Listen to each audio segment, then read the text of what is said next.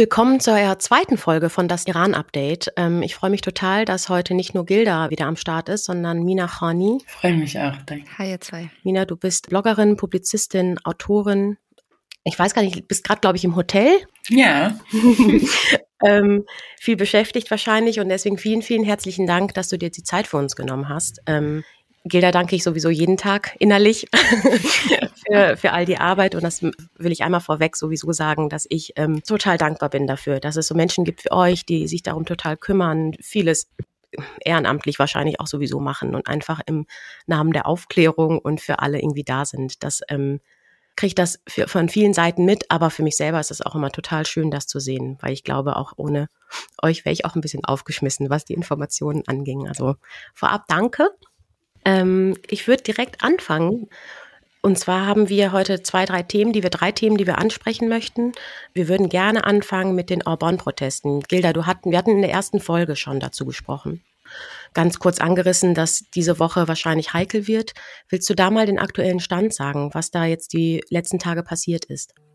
Erstmal kriegen wir tatsächlich weniger mit, als dort los ist. Das ist mein Eindruck mit dem, was ich höre von dort. Und das hat damit zu tun, dass eben das Internet wirklich nochmal ein ganzes Stückchen mehr gedrosselt ist, als sowieso schon seit Wochen ist. Also es kommt viel weniger durch. Zum Beispiel Sprachnachrichten kriege ich gerade kaum durch. Ähm, das heißt, mit Videos ist es natürlich noch schwieriger.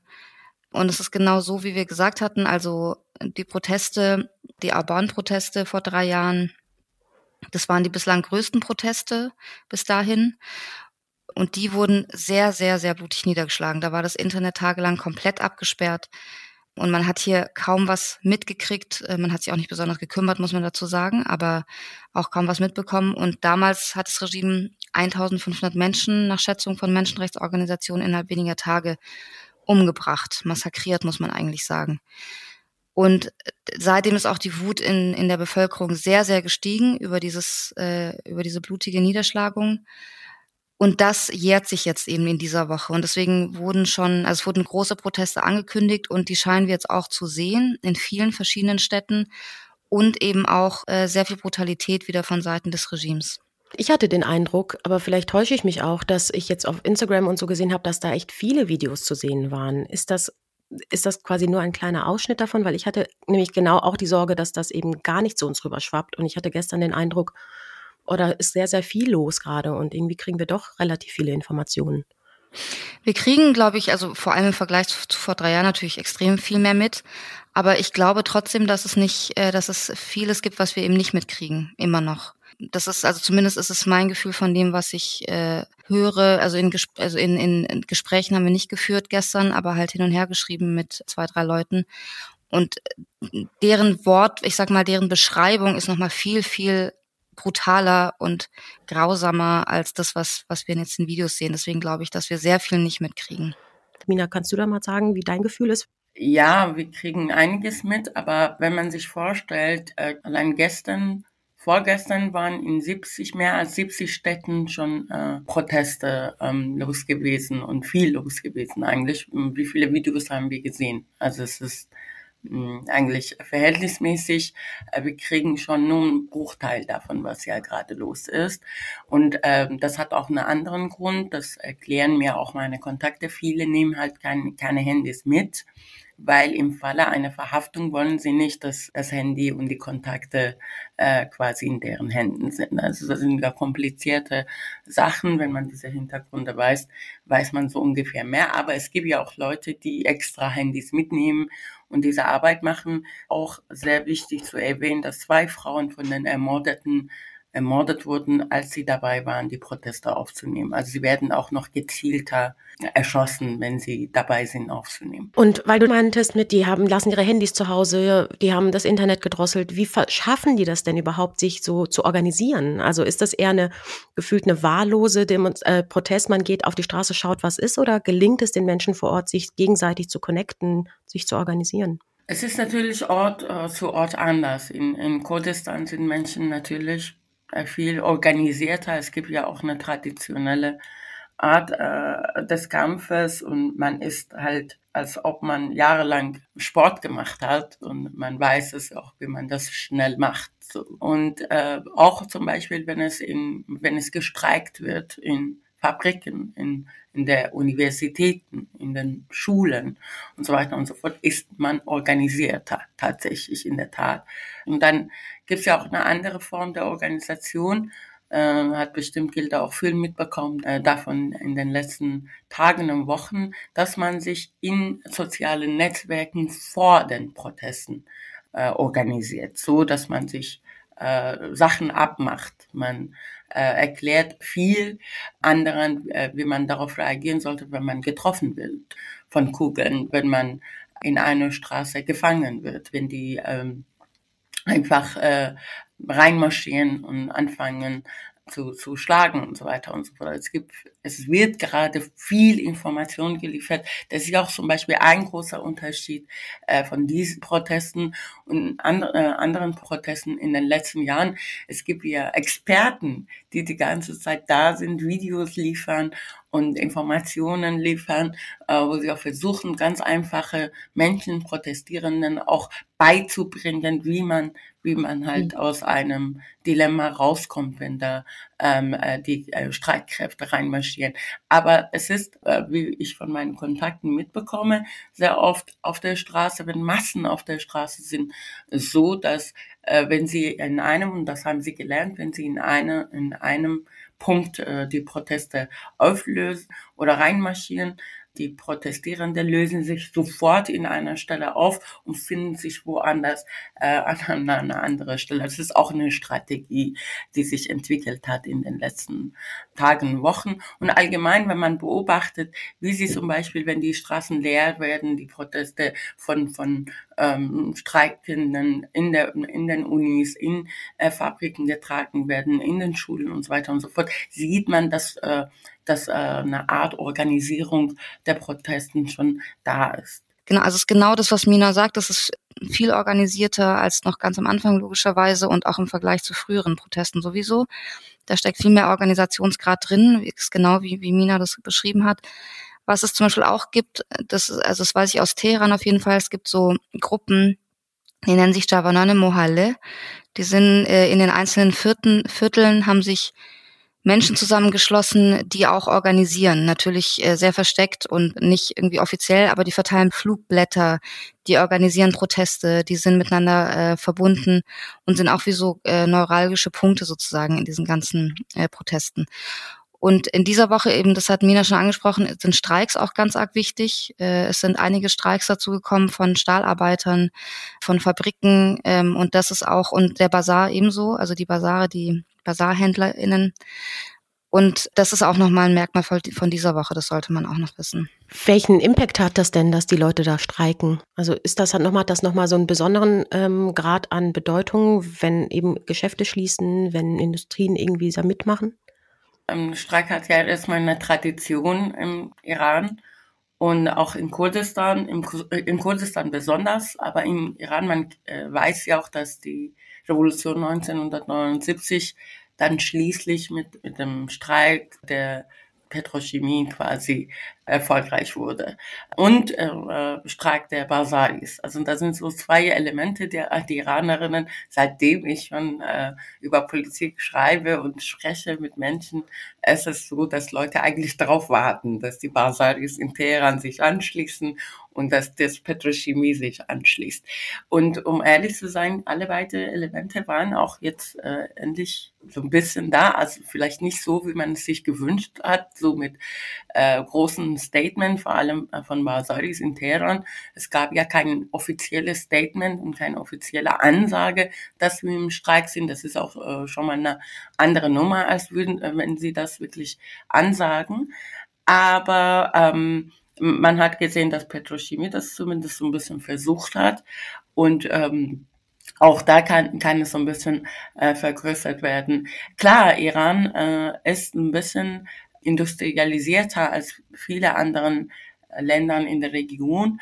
Und, äh, äh, und wenn wir halt auch das äh, als Kampfform haben, wenn wir das schon als Kampfform kennen und wenn das schon mal erfolgreich war, es ist, äh, glaube ich, normal, dass Leute auch irgendwie darauf warten und dass sie das auch erwarten.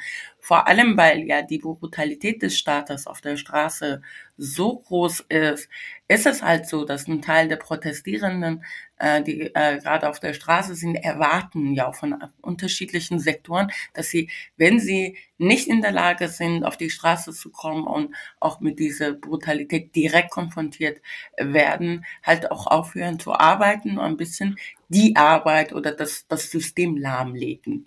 Das ist ja der Sinn der Streiks, einfach das System so lahmzulegen, so das System nicht mehr funktioniert. Und man sieht schon auch bei diesen Protesten, dass es, auch wenn es jetzt nicht so ist, dass diese Generalstreik, es wird ja die ganze Zeit nach Generalstreik aufgerufen, ne?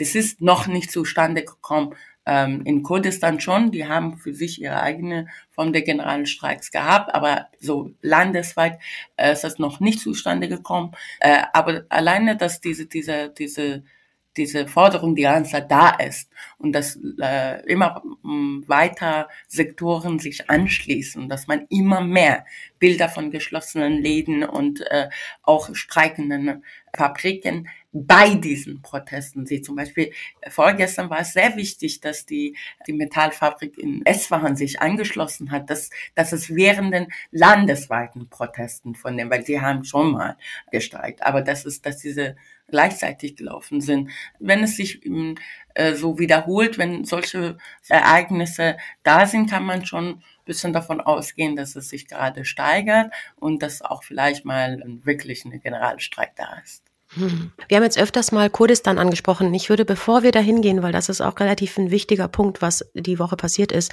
würde ich einmal kurz auf eine Person noch eingehen, die auch sehr präsent war in der Woche. Und zwar geht es um den Menschenrechtler Hussein Honori, der eigentlich schon seit 2009, seit der grünen Protestbewegung inhaftiert war, immer wieder und sehr lange in Hungerstreik gegangen ist, jetzt aktuell wieder inhaftiert wurde nach einem TV-Auftritt, wenn ich mich recht erinnere, wo er sich auch freiwillig gestellt hatte gewaltsam mitgenommen wurde. Man las davon, dass die Beine gebrochen wurden, dass er in sehr schlechter gesundheitlicher Verfassung war. Und ich meine, in der Nacht von Sonntag auf Montag wurde der ins Krankenhaus gebracht. Also auf den 14. November wurde er ins Krankenhaus gebracht und daran angeschlossen oder das war der Grund, warum plötzlich sehr, sehr viele Menschen auf der, auf Tiraner Straßen waren und protestiert haben. Hilda, was ist, weißt du den aktuellen Stand? Wo ist der? Wie geht's ihm? Hast du davon irgendwie noch, habt ihr was davon mitbekommen? Äh, genau, also vom Hergang hast du eigentlich alles schon gesagt. Äh, man muss zu Hossein Donari sagen, dass er eben einer der bekanntesten Oppositionellen ist. Das ist, glaube ich, auch der Grund, warum das Regime ihn nicht einfach in Anführungsstrichen tötet. Ähm, das machen sie ja bei so ganz bekannten Leuten. Das haben wir bei El Nasri Kabi gesehen, Sherwin Hatipur und so weiter. Too Much auch, den, dem Rapper. Die töten die nicht einfach so, wie viele, viele, viele, viele, viele andere. Ähm, weil sie Angst haben, dass das was entfacht, was sie gar nicht mehr reinkriegen, quasi, was sie nicht mehr zusammenhalten können. Ähm, weil wenn, wenn äh, so bekannte Menschen, die auch viel Sympathie in der Bevölkerung haben, wenn die getötet werden, dann hat es halt äh, die, das Potenzial, dass es so als, dass sie als Märtyrer gesehen werden von den Menschen, als Märtyrer in Anführungsstrichen, aber halt, dass sie sich dann hinter denen versammeln und die Wut dann so groß wird, dass viel, viel mehr Menschen auf die Straßen kommen. Also die Angst ist ja auch im Regime, dass, dass nicht mehr Tausende auf den Straßen sind, sondern Hunderttausende oder Millionen. Weil dann redet man nochmal, dann sind, ist man echt auf einem anderen Level nochmal. Genau, und er wurde, also er hatte, ich glaube vor Evin, ich weiß nicht, ob du das weißt, Mina, ich meinte, er war vor Evin damals und hat ein Interview gegeben. Und da ist er noch entkommen, da wollten sie ihn festnehmen, dann ist er entkommen und dann hat er sich aber selber gestellt und wurde dann eben brutal festgenommen vor ein paar Wochen. Ihm sollen in der Haft die Beine gebrochen worden sein und er ist dann in Hungerstreik getreten. Man muss dazu sagen, Hungerstreik ist eigentlich die einzige Art, sich zu wehren. Also du hast keine Möglichkeit in diesen Foltergefängnissen. Evin ist ja auch nicht das einzige, muss man sagen. Man konzentriert sich immer auf Evin, aber es gibt viele in, im Iran. Äh, in Lakan, in, in Rasht im Nordiran hat es vor ein paar Wochen auch gebrannt, zum Beispiel im Gefängnis. Das ist die einzige Art, irgendeine Art von Widerstand zu leisten. Also die, im Gefängnis hast du keine, keine Chance, irgendwas zu tun. Und er ist eben in Hungerstreik getreten und er hatte schon mal in, in Haft äh, eine Niere verloren. 2014, 15, glaube ich. Und das heißt, er ist sowieso in jeder Hinsicht angeschlagen, ist dann im Hungerstreik und äh, sein Leben schwebte eben in Gefahr. Er ist dann ins Krankenhaus gebracht worden Und dann sind eben ganz viele Menschen dorthin gekommen, um ihre Unterstützung zu zeigen für ihn. Was man eben auch nochmal betonen muss, das ist Lebensgefahr, was die Menschen da machen. Wenn die dann nachts ins Krankenhaus fahren, dann setzen die ihr eigenes Leben aufs Spiel. Und das haben aber viele Menschen gemacht. Dann hat man noch gesehen, ein Bild von Hossein Donari mit seiner Mutter am Krankenbett. Über dieses Bild hat der Vater dann später gesagt, das war eine pure Propagandaaktion der Support, der Revolutionsgarden, um zu zeigen, wir sind so äh, nett, dass wir die Mutter zu ihm lassen und dass man darauf nicht äh, reinfallen soll und dass das Regime vorhat, ihn zu töten. Das hat der Vater gesagt. Und wie es ihm aktuell geht, weiß ich zumindest nicht, was, ob es da nochmal äh, Entwicklungen gab. Ich habe auch das Video von dem Vater gesehen, das hattest du auf Twitter, glaube ich, auch gepostet. Ich, was glaubst du, Mina vielleicht, ne? Was ist der Grund dafür, dass die den Vater zum Beispiel in Ruhe lassen? Oder lassen sie ihn überhaupt in Ruhe, ist auch die Frage. Nein, lassen sie eben nicht. Das ist so, dass ein Teil der, der Folter der Gefangenen halt auch da, darin besteht, auch die Familie so weit zu belästigen oder teilweise auch äh, mitzunehmen, ähm, äh, zu verhaften. Der Vater wurde tatsächlich schon mal verhaftet und auch der Bruder also hinter dem Bruder sind sie auch her. Und die, die Sache ist die, manchmal werden gewisse Gefangene halt sehr berühmt, sehr, sehr beliebt. Und äh, wie auch Gilda schon gesagt hat, dann ist halt der Preis äh, für weitere Festnahmen oder weitere Belästigungen halt auch zu hoch. Und oder es ist ja so, dass die strategisch sehr oft versuchen, auf Gefangene Druck zu machen durch die Eltern, durch die Familie, so dass die Familien hingehen und sagen, bitte mach nicht so viel oder weniger oder sei ein bisschen ruhiger, weil wir werden die ganze Zeit belästigt. Ich kenne viele, viele Gefangene, die äh, es gerade ruhig werden, wenn die Familie der Druck macht. Also weil sie ja auch nicht damit klarkommen, dass die Familienangehörige sagen, wir leiden so viel, weil du einfach nicht aufgibst. Aber in dem Falle zum Beispiel und manchen Fällen ist es so, dass die Familie noch lauter wird, wenn, wenn die Leute ähm, festnehmen und foltern und so weiter und so fort. Und man sieht ja auch, dass es, obwohl es bestimmt auch mehr weh tut und mehr, mehr Konsequenzen mit sich so aufnimmt, aber mh, hm, man sieht schon, dass, dass es auch einen Preis für den Staat hat, wenn, wenn die Familie lauter wird. Und das ist halt bei, bei Hossein Donari äh, der Fall. Wir haben vor, vor paar Jahren kannten wir nur Hossein. Ne? Jetzt kennen wir die ganze Familie weil die ganze Familie sich äußert. Und zwar permanent. Ich würde gerne zum letzten Thema kommen, nämlich zu Kurdistan. Das hast du schon jetzt öfters angesprochen, das habt ihr beide schon öfters angesprochen. Es gab einen Angriff auch diese Woche auf äh, irakischem Boden, auf Kurdistan. Könnt ihr da mal anreißen, was da passiert ist? Weil ich glaube, gerade die Geschehnisse rund um Kurdistan, kann ich mir vorstellen, sind für viele auch noch nicht so ganz greifbar. Die Proteste sind ja von Kurdistan aus losgegangen. Äh, wir wissen schon so viel über Ginas Fall, weil die Familie von Gina gesprochen hat, weil, weil sie wirklich vehement die Version des Staates widersprochen haben, weil ne, nicht nur eine Person aus der Familie, sondern unterschiedliche Personen äh, sich dazu geäußert haben und deshalb konnte der Staat halt in diesem Fall nicht mit, dem, mit der Propaganda weiterkommen. Noch was dazu, ist es bei der Analyse sehr wichtig zu beobachten, dass Kurdistan fast seitdem die Proteste jetzt angefangen haben, es gab kein einziger ruhiger Tag in Kurdistan. Es gab keinen einzigen Tag, wo keine Stadt in, in kurdischen Gebieten hm, irgendwie protestiert hat oder keine Universität oder so. Also es hat, es haben, sie haben sie spielen eine sehr wichtige Rolle dabei, dass diese Proteste bleiben, dass sie da sind, dass sie präsent sind, dass, sie, dass wir die, in den Nachrichten davon was mitbekommen. Und noch kommt dazu, dass die Repressalien des Staates in kurdischen Gebieten wie auch in Belutschistan und so weiter und so noch, noch mal eine Nummer härter sind und dass die Vorwürfe des Staates äh, schon seit der Gründung des islamischen Staates im Iran schon immer mit so schlimmsten, schlimmsten Formulierungen ausgesprochen werden, wie zum Beispiel Terrorismus oder Separatismus und so weiter und so fort. So, dass es auch innerhalb der Bevölkerung Angst geschürt wird, so nach dem Motto, die Kurdinnen sind ja eigentlich so gesehen kein richtiger Teil der Gesellschaft. Das ändert sich gerade, äh, weil durch diese Präsenz der Kurdinnen auf der Straße und bei den Protesten und zwar auch in, innerhalb der Universitäten und so weiter und so fort, so viele Bilder geliefert werden. Und man hört ja auch die Inhalte deren Proteste auf der Straße. Und man sieht, also viele Iranerinnen sehen auf einmal, dass es denen auch gut äh, gefällt, was in Kurdistan gerade passiert. Sie sind überhaupt nicht dagegen. Ich glaube, es ist halt vielen so nicht klar, weil für mich war, muss ich zugeben, wirklich ewig auch das immer ein Fragezeichen, wenn ich Menschen kennengelernt habe, die gesagt haben, ich bin Kurd und ich immer so, oh ja, wo denn her? Ne? Jetzt Iran, äh, aus äh, Irak, aus welchen Ländern seid ihr? Ich glaube, das verstehen viele nicht, ähm, wie da die Zusammenhänge sind. Und ich kann mir vorstellen, dass wenn man liest auf irakischem Boden, auch wenn es eine autonome Provinz ist, dass ein erster Impuls sein kann, aber das ist ja erstmal Irak. Und was kann das für Konsequenzen haben? Ne? Also ich glaube, das ist ähm, äh, euch ganz bestimmt klar, so wie diese Zusammenhänge sind. Ich glaube, bei vielen kann es die Frage aufwerfen, hä, wie, die fahren jetzt da, also die werfen einfach Raketen auf Irak ab. Ja, ich meine, das ist natürlich auch gewollt von, vom iranischen Regime. Die wollen ja eben, das ist ja genau der Punkt. Also gerade im Westen ist ja auch immer das, das Horrorszenario, was ich von PolitikerInnen auch ganz viel höre. Was ist denn, wenn es zu einem Flächenbrand kommt? Was ist denn, wenn es zum Bürgerkrieg kommt, wenn es zum Krieg kommt zwischen den Staaten?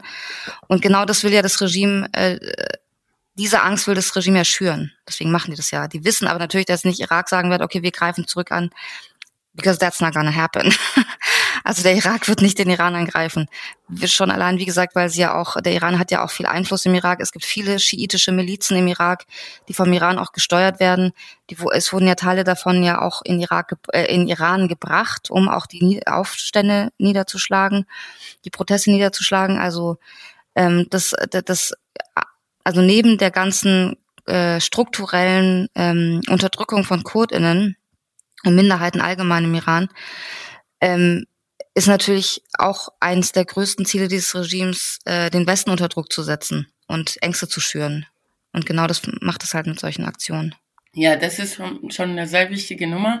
Ja, man kennt ja auch den iranischen Staat äh, dafür, dass sie so äh, so eine große Klappe haben, um das Plot zu formulieren. Aber wenn es um, um, um, um die Umsetzung geht, gucken sie schon sehr genau, was sie machen. Und zwar, sie sind gut darin, irgendwie ähm, stellvertretenden da in, in der Region Kriege zu forcieren und ähm, auch äh, dafür zu sorgen, dass es halt Chaos in anderen Ländern äh, so weiter ähm, äh, geführt wird und so weiter und so fort. Aber wenn es darum geht, einen Krieg selbst anzufangen, wissen Sie schon, dass Ihre Lage in der Region gar nicht so gut ist.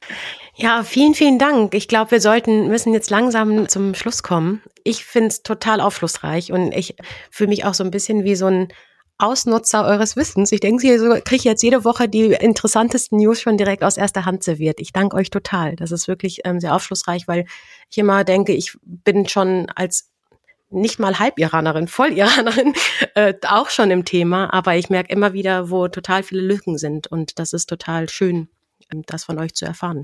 Ich würde einmal ganz kurz am Ende kurz darauf hinweisen wollen, dass am Wochenende wieder viele Demonstrationen sind. Ich komme ja aus Köln. Ich weiß, dass wir in Köln in Deutsch ähm, demonstrieren werden am Samstag und am Sonntag wird es auch noch eine Demo geben. Wir werden aber ein paar Informationen in die Shownotes schreiben für äh, die ZuhörerInnen, falls die da mit sich solidarisieren möchten, dass sie wissen, wo die Demos stattfinden. Vielen, vielen Dank euch. Gab es eigentlich noch einen Tipp jetzt? Ja, das ist mein Tipp. Das ist der Tipp. Die, die, hast du ja. einen Tipp? nee, ich dachte, ich habe nur gerade gedacht, weil ich dachte, es ist tatsächlich jetzt erst, es gibt so eine, ähm, wenn man mehr über diese Revolutionsgerichte erfahren will, gibt es so eine ganz tolle BBC-Doku mhm. auf YouTube. Kann man sich angucken. Wie heißt die? Revolutionary, weiß nicht mehr. Aber den Link werden wir wahrscheinlich irgendwo hinstecken. Machen wir. vielen Dank. Danke dir und danke Mina, dass du dabei warst. Vielen, vielen Dank für deine Zeit. Sehr vielen Dank für das Interview und ich habe auch dazu gelernt. Tschüss. Ciao.